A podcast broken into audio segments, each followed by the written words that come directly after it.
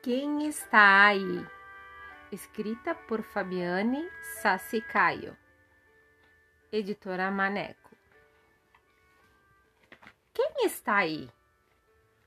Lá fora, o pretume da noite cobria tudo. A luz da lua e das estrelas enfeitava meu quarto. Já era hora de dormir.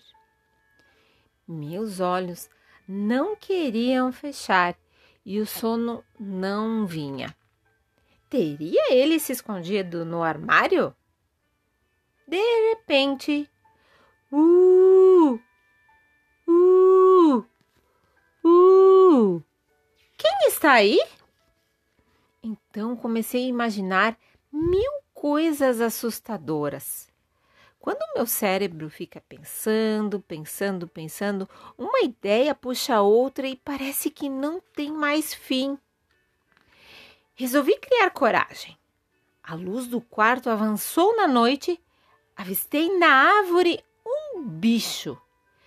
Era grande e assustador. E o pior, estava me encarando. Foi aí que ouvi novamente Uh! Uh! Uh! Claro! Reconheci aquele piar. Era o maior e mais linda coruja que eu já tinha visto. Continuei espiando. Percebi que trazia algo no bico. Era um inseto. Desapareceu no escuro de um buraco mas os sons agudos eram de filhotes famintos. Não imaginava que tão pertinho do meu quarto existisse tanta vida.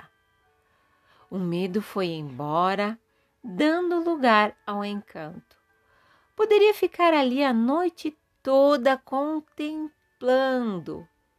Enfim, achei melhor fechar a janela e deixá-los em paz. Eu bem sei que as corujas dormem de dia, mas as crianças dormem à noite, e então, boa noite.